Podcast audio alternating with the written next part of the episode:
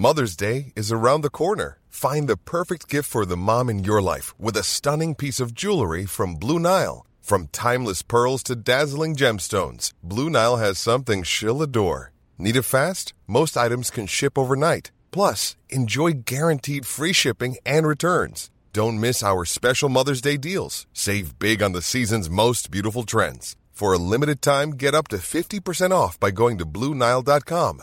That's Bluenile.com.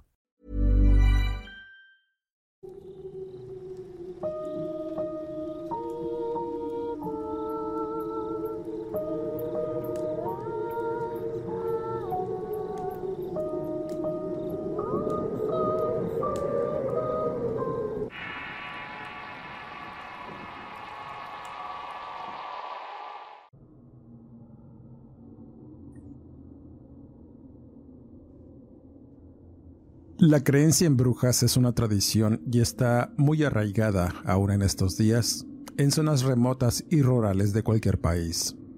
Es ahí donde mayormente el mito de la bruja malvada y maligna cobra vida. Salen de noche a chupar la sangre de los niños campesinos y según el mito, son mujeres que han alcanzado un conocimiento ancestral para ponerse en contacto directo con el demonio que es quien le da sus facultades y alcances. Se dice que al hacer un pacto con el maligno, abandona toda humanidad y se entregan en entero a un poder oscuro, recibiendo a cambio la facultad de volar, transformarse, invisibilidad, alterar espacio y tiempo, así como la mente de los pobres desafortunados que llegan a tener un encuentro con estas entidades. Cruzan el cielo envueltas en fuego montadas sobre un tronco, volando como ave o reptando por las veredas a fin de encontrar lo que más anhelan la pureza de los infantes. Soy Eduardo Liñán, escritor de horror, y este es el Horrorcast de Relatos de Horror. Antes de seguir, suscríbete al canal y activa las alertas. Continuamos. Lo primero que viene a tu mente al pensar en una bruja es una mujer de edad avanzada, de torvo aspecto y montada en una escoba.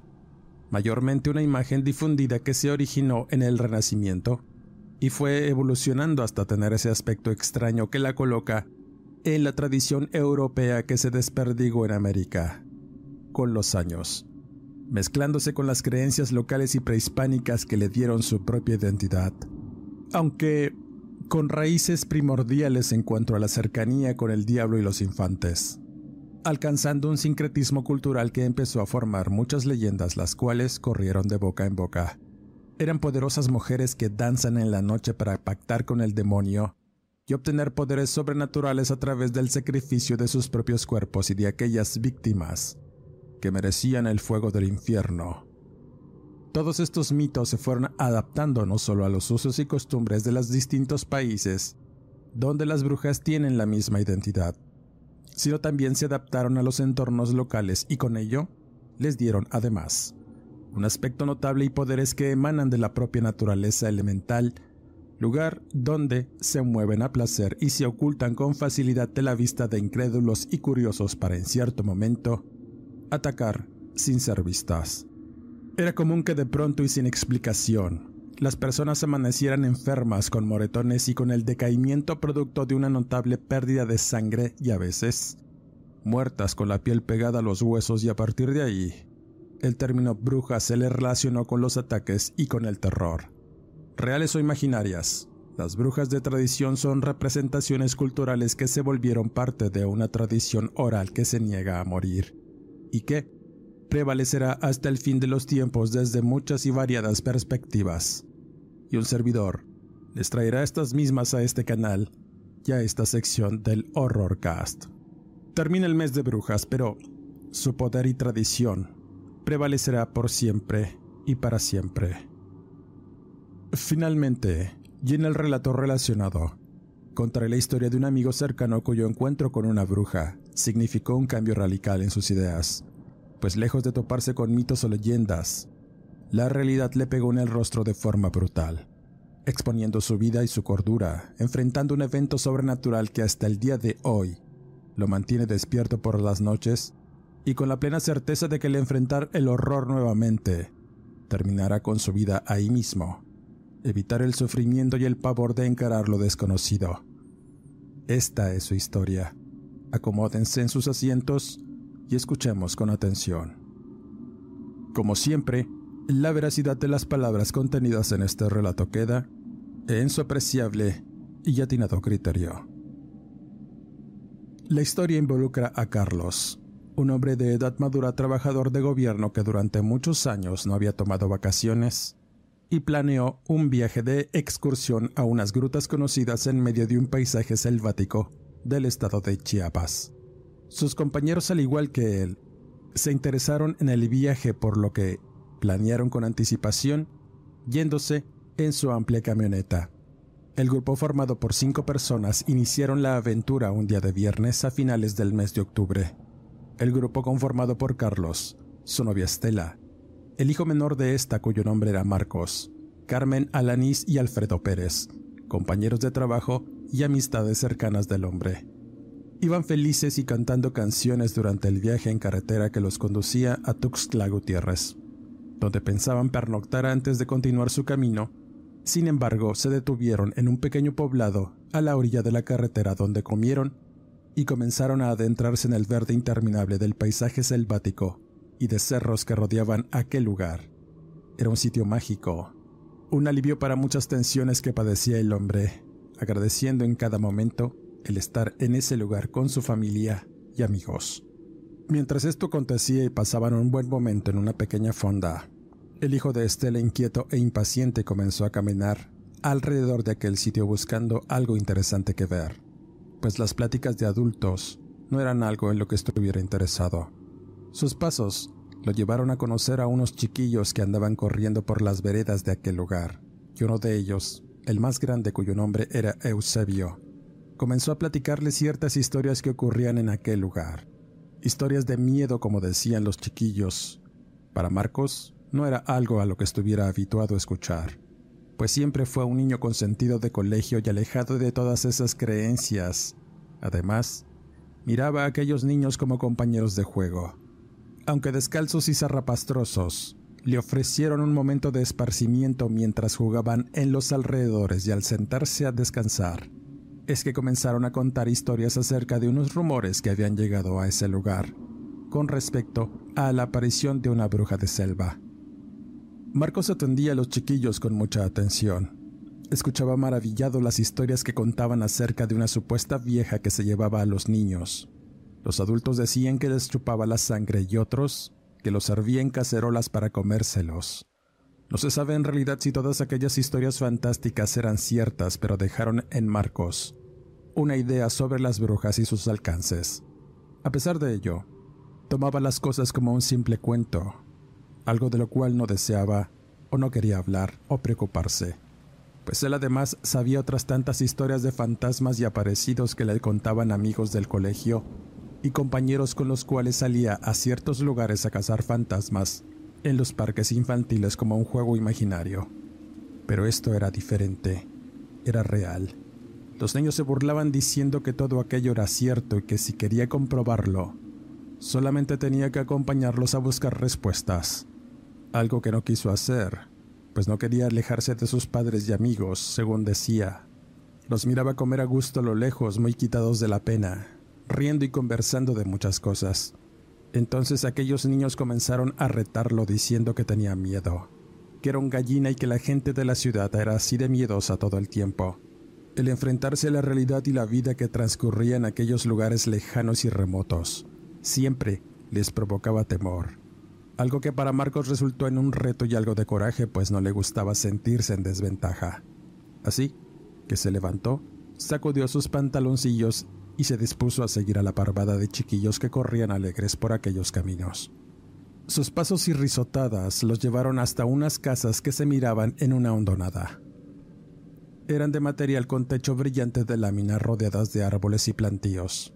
Al fondo de aquel lugar se miraba una casita distinta a las demás de donde salía una humareda, producto de una chimenea construida a modo para hacer carbón vegetal. Según los niños, Ahí vivía una mujer de la tercera edad que se dedicaba precisamente a la venta de carbón. Todos los días salía con una carretilla llena de este producto y bolsas de papel. Su lento andar, decían los niños, era complementado con una estela de olor desagradable a sudor y humo que penetraba hasta hacerte sentir náuseas. Los niños de aquella colonia campesina y rústica siempre se burlaban de ella. Eusebio, el más impertinente y temerario, le arrojaba piedras y huevos, además de insultos mismos, que la vieja escuchaba con silencio y paciencia. De ahí que todos dijeran que era una bruja por ese aspecto sombrío y alimentado por la imaginación, pues, y debido a esos afiches que llegaban los días previos al Día de los Muertos en una pequeña tienda rural del pueblo, ahí retrataban en esos afiches el Halloween como una fiesta de brujas, y de ahí relacionaban esas figuras negras con sombrero de pico y narices córvidas con aquella vieja carbonera cuyo nombre era Doña Celerina. Nadie sabía cómo había llegado al pueblo. Aunque todos la conocían, Nadie sabía realmente de ella. Hablaba muy poco. Tenía además un tono ronco que se escuchaba muy apenas cuando mencionaba alguna palabra. Siempre vestida de negro y cubierta de la cabeza, con un sombrero de paja percudido y roto que servía para medio cubrir el negro parche en su ojo izquierdo. Su lento andar era casi hipnótico. No despegabas la vista de sus pasitos y el esfuerzo de sostener la vieja carretilla de fierro que empujaba por los malos caminos empedrados del poblado, además de otros en donde vendía su carbón. Quizá esa seriedad y el que nadie supiera quién era realmente es lo que hacía la gente especular y más los niños cuya imaginación sin límites, alimentada por las historias de la región y mitos que rodeaban la figura de las brujas que ya no existían, es que todos tenían una idea sobre la señora Celerina, pero era más por burla que por tratarse de algo verdadero, pues todo mundo la conocía como la bruja celerina, la carbonera. Con esa idea Marcos llegó a la casita de palos y hierba crecida. El abandono era evidente y la pobreza lo era aún más. Los niños reían y hablaban por lo bajo para meterse escondidas, rodeando el pastizal hasta una abertura de la pared donde la vieja colocaba el carbón en sacos. Ahí permanecía acumulado hasta el techo y dentro todo era oscuro manchado de hollín con un hedor quemado que te anegaba la nariz. Al salir al patio trasero, Marcos notó el gran horno de carbón. Era un montículo de tierra donde salía una estela de humo blanco, y más allá corría una zanja de aguas negras que desembocaba en un arroyo cercano, apestándolo todo aún más. Los chiquillos decían que ahí mismo, en esa zanja, tiraba los huesos de los niños que quemaban ese horno de carbón y que además guardaba oscuros secretos dentro de su jacal. Eusebio, el niño mayor de la pandilla, afirmaba haber robado un hueso de nahual que había encontrado debajo de la cama de la bruja y que según ahí debajo tenía una entrada secreta hacia el lugar donde hacía la brujería y donde escondía la sangre de niños para comérsela después. Entonces elevaron el reto y la apuesta. Al dirigirse al interior de la casa a husmear, Marcos no quería hacerlo, pero tanto fue la insistencia y la frase gallina la que terminó por hacerlo entrar y mirar la suciedad, el hollín y la miseria con que vivía aquella mujer. No creía de ningún modo que fuera una bruja. Era imposible. Entonces cayó en la cuenta que había caído en un engaño por parte de los menores, los cuales se burlaban entre dientes de su ingenuidad. Pero de pronto ocurrió lo impensable.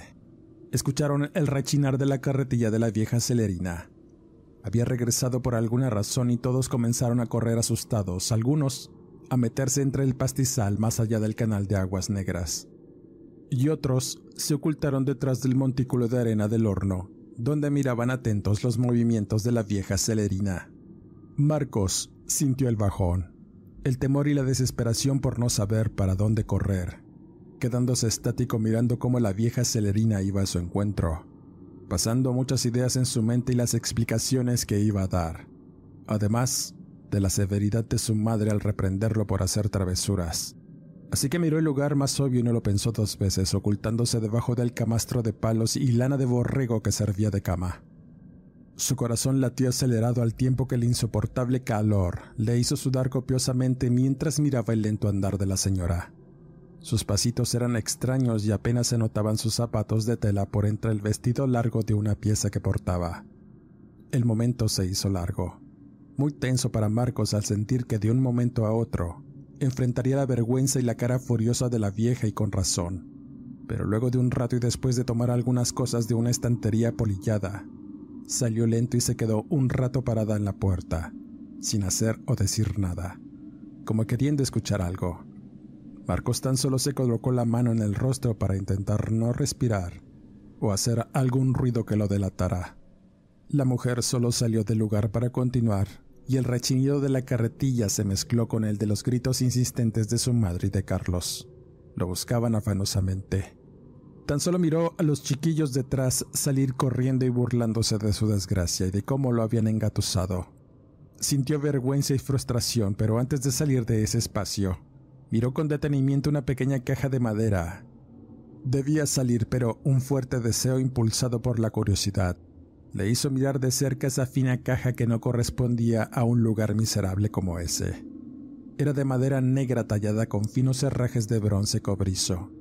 Tenía una cerradura con una gran llave de hierro antigua, y tan solo extendió su mano para abrir la caja y dentro encontró unas extrañas semillas negras muy parecidas a las de las habas que resultaron ser semillas corazón de chango un tipo de enredadera gigante que solo crece en lugares tropicales y selváticos. Las semillas tenían talladas símbolos de líneas y círculos formando patrones, además de un pedazo de carbón en forma de pelota que también tenía cosas talladas. Sin pensarlo, Marcos toma un puñado de estas semillas y la bola de carbón. Sin mirar más en el contenido de la caja y sale debajo de la cama buscando la salida trasera para ir al encuentro con su madre y Carlos, al mirarlos en medio de la vereda empedrada, su madre tenía un rostro de aflicción y reprimenda, una que no se hizo esperar en tanto recibía advertencias de Carlos al decirle que no debía alejarse de ellos, y menos en un lugar desconocido. Al continuar con su camino, Marcos miró con desdén a los chiquillos andrajosos y chorreados de la cara que se burlaban de él por haberlo engañado y meterlo en problemas. Todos continuaron su camino y su próximo destino era un hostal que les habían recomendado en medio de la jungla, el cual estaba construido entre árboles y selva ofreciendo un sitio de relajación y paz. Al llegar se quedaron asombrados por lo rústico y las instalaciones que eran confortables a pesar de estar construido en medio de la zona selvática. Carlos había pagado tiempo y el hospedaje previamente, por lo que tenía llave e instrucciones. Un encargado los recibió y los dejó instalados, volviendo en un par de días, en tanto los demás se acomodaban en el lugar. Marcos todo el tiempo miraba y frotaba las semillas que sustrajo de la caja de celerina. El toque suave y brillante, además de los símbolos, llamaban mucho su atención. Pero además esa esfera de carbón era de lo más extraño, pues a pesar de jugar con ella y frotarla entre sus manos, esta no lo manchaba de tizne, Tampoco entendía por qué le llamaban tanto la atención esas semillas raras, así que no le dio mayor importancia. Dejó la pelota de carbón en una mesita de centro y se guardó las semillas en una bolsa. Mientras, trataba de disfrutar del lugar, que en su apreciación era de lo más aburrido. Mientras los adultos bebían relajados ya había caído la noche y los sonidos de la selva que los rodeaban comenzaron a escucharse cada vez más. Las aves primates y otra clase de animales desconocidos hacían una sinfonía ensordecedora e interminable, que era a veces molesta y abrumadora, hasta que, y al paso de los minutos, se fue silenciando. Solamente la luz de la cabaña y el sonido de una bocina era lo que se apreciaba entre la negrura de la inmensidad de la selva.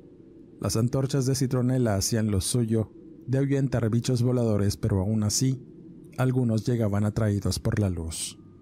Marco se fue a dormir entrada la noche y los adultos se quedaron bebiendo en la terraza de la cabaña. Carlos contaba que mientras estaban conviviendo, era de madrugada cuando el silencio relajante de la selva fue alterado por un bramido lejano que los hizo quedarse muy quietos a todos. Después, un extraño graznido cercano se hizo presente alertándolos a todos. En realidad no sabían qué clase de ave había hecho ese ruido, pero era muy sonoro y escalofriante. Esa manifestación hizo que se levantaran de sus asientos y decidieran irse a dormir. Era suficiente por esa noche. Mientras recogían todo, Estela fue a revisar a Marcos y los demás fumaban un último cigarro cuando escucharon un gemido sorno provenir de las habitaciones, haciéndolos investigar. Al hacerlo, todos se quedaron pasmados. El torrente de incredulidad y miedo que los envolvió fue tal que la tensión en sus cuerpos los hizo quedarse petrificados al mirar a Estela temblar y orinarse encima al tiempo que llevaba sus manos al rostro para ahogar un grito. Y cito las palabras de Carlos. Frente a nosotros estaba una situación que rayaba en la locura, un momento que nunca hubieras imaginado que fuera a pasar, en un lugar que se suponía era tranquilo, seguro y ajeno a la inmensidad de la selva que nos rodeaba. Pero una de sus criaturas estaba ahí, con ese poder y miedo que desprende There's never been a faster or easier way to start your weight loss journey than with PlushCare. PlushCare accepts most insurance plans and gives you online access to board-certified physicians who can prescribe FDA-approved weight loss medications like Wigovi and Zepbound for those who qualify. Take charge of your health and speak with a board-certified physician about a weight loss plan that's right for you. Get started today at plushcare.com slash weight loss. That's plushcare.com slash weight loss. plushcare.com slash weight loss. Tired of ads interrupting your gripping investigations? Good news. Ad-free listening is available on Amazon Music for all the music plus top podcasts included with your Prime membership.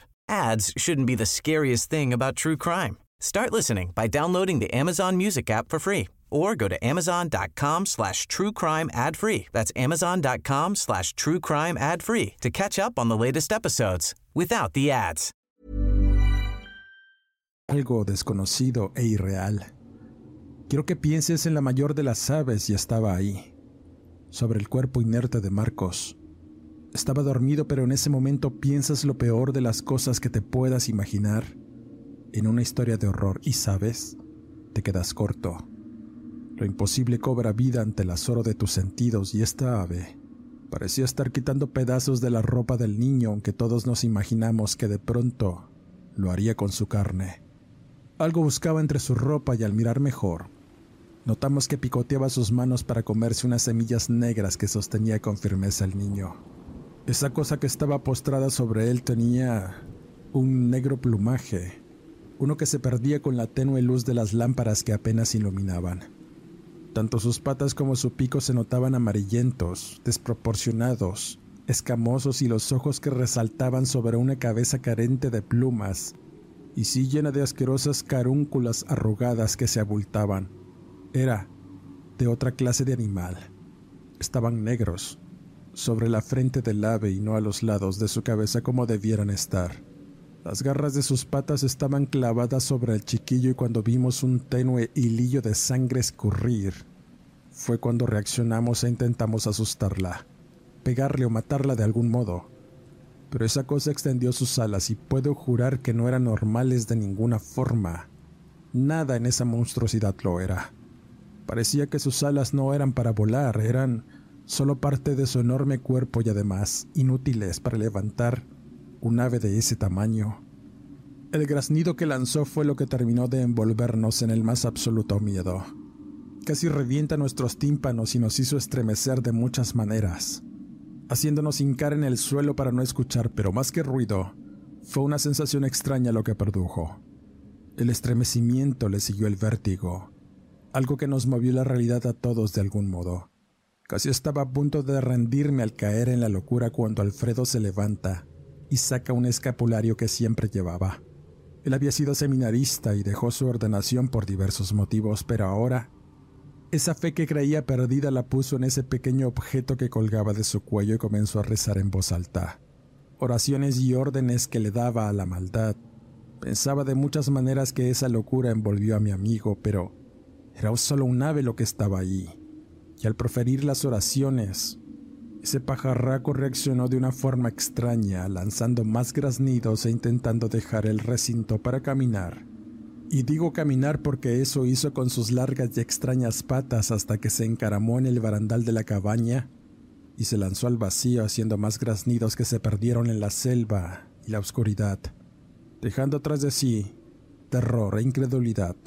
Aún no terminaba de digerir todas esas situaciones y de pronto Carmen con mucho desdén pregunta, ¿Qué es eso? Alfredo, ¿qué es? y en ese momento todos nos concentramos en la esfera de carbón que había robado Marcos. Estaba colocada en una pequeña mesa y fueron breves instantes en que claramente todos lo vimos. No fue alucinación o imaginación, O quizá fue un efecto de ese graznido que alteró nuestro entorno y mente. Pero te puedo jurar que la esfera tenía un brillante ojo mirándonos. Sé que pudiera parecer descabellado, sacado de un cuento de miedo, pero fue eso lo que un grupo de adultos temerosos vimos. El ojo se movía para todas partes y después se quedó observando fijamente nuestro miedo. Alfredo de inmediato reaccionó y de un movimiento toma la esfera de carbón y la arroja lejos hacia la oscuridad de la selva. Todos nos quedamos mirando, espantados en verdad. Estela revisaba a Marcos y lloraba de angustia al mirar que tenía pequeñas heridas producto de los picotazos, pero además tenía moretones y algunos cortes algo profundos en diversas partes de su cuerpo, y era peor en el estómago. Toda la piel tenía heridas, algunas que sangraban apenas y otras que habían cortado su piel. Fue una locura ver al niño así, y no podíamos salir de ningún modo en ese momento de la cabaña. Estábamos en medio de la nada y había que caminar un tramo de selva hasta la camioneta. Teníamos miedo, miedo de hacerlo y no queríamos arriesgarnos a nada. Tan solo le hablamos al encargado. Mensajes y nada, solo esperar a que llegara el alba para salir huyendo y el sonido de esos horribles graznidos nos acompañó hasta que amaneció. Momento en que salimos despavoridos a buscar ayuda médica. Ese fue uno de los momentos más horribles y desesperantes que pudimos haber vivido. Citaba Carlos. Él contaba que después de tomar la carretera y llegar a un hospital en Tuxtla, al atender al niño los médicos le indicaron que tenía además de hematomas y pequeños cortes, baja hemoglobina. Necesitaba con urgencia una transfusión pues de algún modo había perdido sangre. Lo más extraño de su caso es que no tenía una sola herida aparatosa era como si le hubieran sacado la sangre con hipodérmica o algún instrumento médico, pero no hallaron evidencias. Solo heridas que los adultos manifestaron como el ataque de una ave selvática. No había otra explicación. Luego de varias penurias y problemas, solo Carlos y Estela se quedaron esperando la recuperación de Marcos. Tanto Alfredo como Carmen tuvieron que volver a la Ciudad de México para seguir trabajando sin dejar de estar pendientes de sus amigos y la condición del niño, el cual gradualmente fue mejorando, siendo dado de alta petición de su madre para atenderlo en una clínica de la ciudad. Al trasladarse, nuevamente llegaron al lugar donde todo comenzó. Marcos dormía cansado en la parte trasera del vehículo mientras Carlos y Estela comían algo en la fonda donde habían parado días antes. Mientras conversaban e intentaban calmarse de tanta tensión sufrida, aún les quedaba camino por recorrer. El estar rodeados de verde e interminables árboles les producía cierta incomodidad, hasta que escucharon a la señora de la fonda hablar muy afligida con otra mujer. Aún lloraba la muerte de su hijo Eusebio. Noches antes había desaparecido de forma misteriosa y encontraron lo que quedaba del pobre niño en un horno de carbón de la montaña que usaban algunos carboneros. Su cuerpo estaba metido por la abertura y consumido por la mitad, pudiendo reconocer su cuerpo por las cicatrices de sus piernas, que fue lo único que pudieron rescatar de entre las cenizas. Eso desconcertó a la pareja y no le hizo las cosas más fáciles a ninguno. Tan solo quisieron retirarse, pero antes de hacerlo, la mujer de la fonda se quedó mirando atenta la figura de la vieja celerina. Estaba mirando a través del cristal de la camioneta de Carlos, dándoles una advertencia, por lo que el hombre se acerca a preguntar qué se le ofrecía. La vieja llevaba descubierto su rostro, mostrando la mitad de este con cicatrices y el ojo negro. Tenía metida una semilla negra que brillaba en la cavidad vacía, dándole un aspecto aún más inquietante.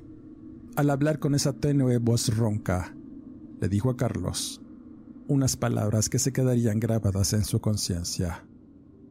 El muchacho debe aprender a no tomar cosas que no son suyas, los niños malcredos siempre acaban como el carbón, hombre. Mejor lárguense y no vuelvan. La selva es nido de los peores tormentos. ¡Ja! Y gracias por devolverme mi ojo. Lo aprecio mucho. vociferó la bruja celerina. Carlos se quedó estático. La vieja le entregó una negra semilla corazón de chango en la mano que apretó fuerte y sintió su mano escamosa aunque el hombre después la arrojó por la ventanilla del vehículo al marcharse y mirar por el retrovisor la figura negra de la vieja celerina burlándose de ellos. Luego de varias horas de manejar y al llegar a la ciudad, Marcos recuperó un poco el semblante. Su piel pálida tomó un poco de color y preguntaba que dónde estaban. No recordaba nada, solo imágenes difusas y un sueño donde un ave le sacaba las tripas. Carlos y Estela le preguntaron sobre lo que había pasado en el pueblo donde encontraron a Celerina. Al mencionar este nombre, el niño habló y contó todo lo que había pasado, pero culpaba a Eusebio, el niño líder de aquel grupo de chiquillos humildes que jugaban en las veredas de aquel lugar. Con espanto e incredulidad, escucharon atentos el testimonio de Marcos y ataron cabos. El terror que los invadió ante lo imposible fue lo que hizo al hombre cuestionar su cordura y creencias. En ese momento la palabra bruja de selva resonó en su conciencia, dándose la tarea de investigar y lo que encontró lo dejó helado. El alcance y los mitos que se revelaron ante él ahora eran ciertos y eso lo desquició. El hombre tuvo que huir de la realidad al desarrollar trastornos mentales por esta situación. Tiempo después y encontrándose con Estela, no le dio buenas noticias. Marcos también había sido afectado en su mente. Sospechaba de una negra semilla que encontró en su pantalón mientras lavaba. Con el tiempo aparecieron más de estas y Marcos cambió su manera de ser al volverse más retraído y lo peor, sucedió una tarde que encontró un gato muerto enterrado en una maceta y relleno de estas semillas. No hubo explicaciones. El niño seguía en un tratamiento psiquiátrico que al parecer lo ayudaba en no pensar en una loca idea de convertirse en un ave o ser invisible al comer las semillas. Eso lo repetía constantemente. Carlos nunca volvió a ver a Estela o Marcos. Actualmente, vive recluido en su casa sin querer salir o tener contacto con el mundo exterior, haciéndolo solo a través de redes sociales o mensajes. Con esta historia cierro este podcast, acercándonos al final de la temporada de Brujas y agradeciendo el que cada lunes me acompañen en cada emisión. Dale like, comenta, comparte, suscríbete al canal y activa las alertas. Deja correr la publicidad y apoya al canal. Soy Eduardo Leñán, escritor de horror. No me despido y nos escuchamos en el siguiente Horrorcast.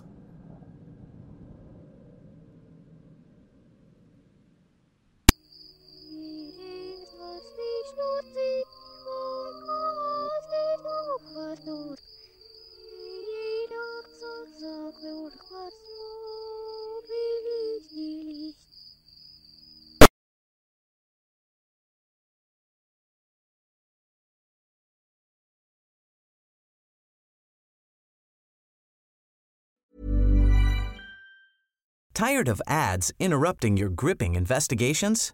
Good news. Ad-free listening is available on Amazon Music for all the music plus top podcasts included with your Prime membership. Ads shouldn't be the scariest thing about true crime. Start listening by downloading the Amazon Music app for free or go to amazon.com slash true crime ad free. That's amazon.com slash true crime ad free to catch up on the latest episodes without the ads.